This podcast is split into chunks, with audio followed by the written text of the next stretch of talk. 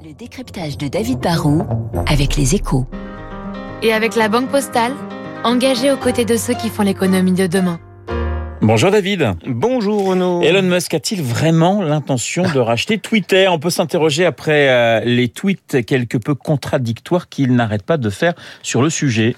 Bon, faut être honnête, hein, personne, et peut-être pas même Elon Musk lui-même, ne sait ce que veut Elon Musk, le, patron de Tesla et de SpaceX, a ce côté génial, mais aussi un peu fou et imprévisible. C'est un dirigeant impulsif et sans filtre qui, n'hésite pas à dire tout ce qui lui passe par la tête.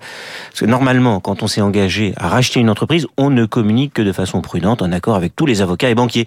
On ne multiplie pas les, les déclarations intempestives qui pourraient s'apparenter à de la manipulation de cours. Et pourtant, bah, c'est ce que n'arrête pas de faire Musk. Vendredi matin, avant l'ouverture de Wall Street, il a dit qu'il mettait, entre guillemets, sur pause le deal parce que Twitter avait beaucoup plus de faux comptes que les 5% qu'il prétendent.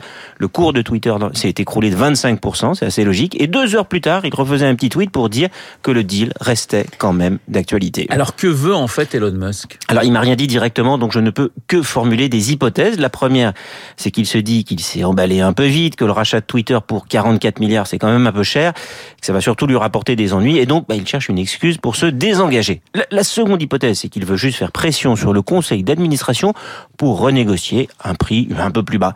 La troisième, bah, c'est qu'il est juste sincère et un peu trop transparent. Il veut racheter Twitter, mais il trouve qu'il y a trop de faux comptes.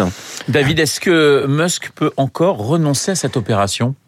Très compliqué. Il a signé un contrat pour un prix défini et le financement se met en place. Pour qu'il puisse se désengager, il faudrait que Twitter ait menti délibérément sur le niveau de fonds compte. Or, ils les ont peut-être sous-évalués, mais l'intentionnalité, comme on dit, risque d'être difficile à prouver.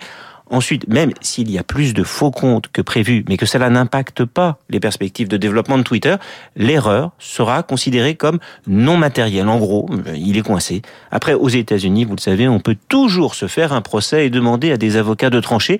Et souvent, un accord financier rapide valant mieux qu'un long procès à l'issue incertaine, Musk pourrait toujours payer quelques milliards de ce qu'on appelle une break-up fee. Je paye pour avoir le droit de ne pas faire le deal. Ce qui est sûr, c'est que lui, qui a déjà été condamné par le gendarme de la bourse, la SEC, à une amende de 40 millions pour manipulation de cours pour avoir tweeté un peu vite des informations concernant Tesla, risque à nouveau une belle amende. Musk n'a pas encore gagné, mais il a déjà sans doute perdu un peu d'argent. Mais bon, vous le savez, c'est l'homme le plus riche du monde. Il a quelques réserves quand même. Merci beaucoup David, David Barou pour euh, ce décryptage. Je vous rappelle, euh, mon invité après le journal, un journal qui aura lieu dans, quelques secondes, Brice Teinturier, euh, directeur général délégué de l'Institut.